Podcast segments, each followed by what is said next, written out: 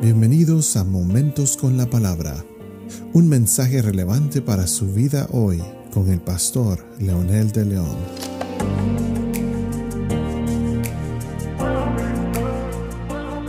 Saludos amigos y amigas, aquí estamos nuevamente planeando, pensando y orando por eh, la nueva temporada que iniciará en eh, el tiempo del invierno que Dios mediante estaremos transmitiendo varios capítulos más sobre temas importantes, aparte del tema central que es un estudio bíblico. Y también estaremos tocando algunos otros temas como liderazgo, vida familiar, etc. Así que por favor sigan orando y preparándose para compartir también con otros estos temas. Sé que hay mucha información en la web, mucha información en otros podcasts, pero nosotros tratamos de hacerlo mejor con el propósito de difundir la palabra de Dios a los cuatro vientos. Y usted puede ser parte de este ministerio compartiendo y orando también por nosotros. Hoy queremos continuar con el tema de la santidad de Jesús, siempre en el mismo eh, punto de los apelativos y títulos de Jesús como el santo. Hay dos palabras que son muy importantes para los salmistas y especialmente las palabras de Gadosh y Chasset que se aplican a Dios. La primera es una declaración que se repite que Jehová es santo y, la, y lo otro es que todo lo que está a su alrededor también es santo. Y esto es interesantísimo porque eso significa que Dios todo lo que Él llama, toca o Dios lo que Él eh, usa por supuesto, se convierte en algo santo, pero también hay una dinámica muy interesante en el concepto de santidad, que habla también de justicia, como por ejemplo en el Salmo 33, 21 dice, pues en Él se regocija nuestro corazón, porque en su santo nombre hemos confiado. Bendice alma mía al Señor y bendiga todo mi ser su santo nombre. Esto significa que Él, su nombre es santo pero por supuesto no es santo por porque quizás eh, así se definió su nombre, sino por la función que él representa. En este caso, el nombre del Señor Santo significa que su relación con todo lo demás tiene que ser santo. Y, cuando se dice que su nombre santo es todas las, las, eh, implicaciones de ello que son sus atributos y que por supuesto, como hemos dicho, que la esencia del Señor es su santidad.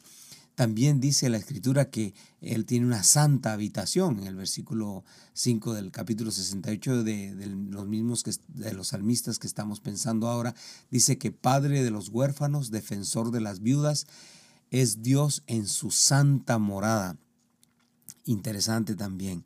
No se refiere necesariamente a que él tiene un lugarcito privado donde es santo y muy acogedor, sino que habla que desde ahí, desde ese lugar, él está viendo con justicia y con santidad lo que está pasando con los huérfanos y las viudas.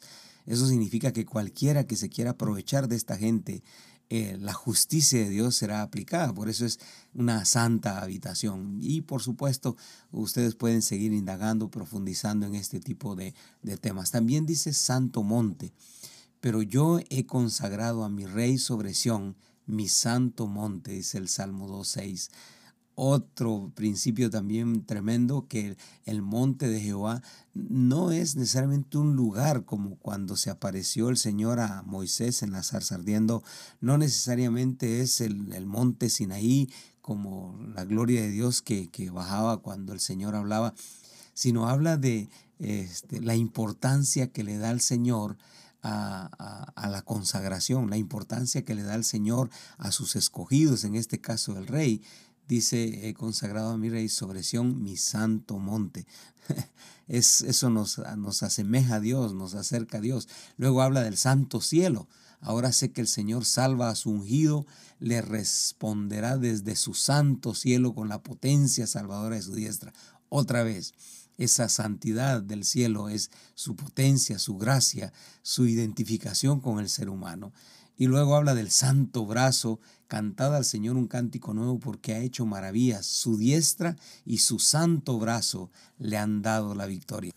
Pero el clímax en este tema y en esta situación es lo que dice la escritura casi en todo, desde Génesis hasta Apocalipsis. Yo soy santo. Este mensaje resuena en toda la palabra.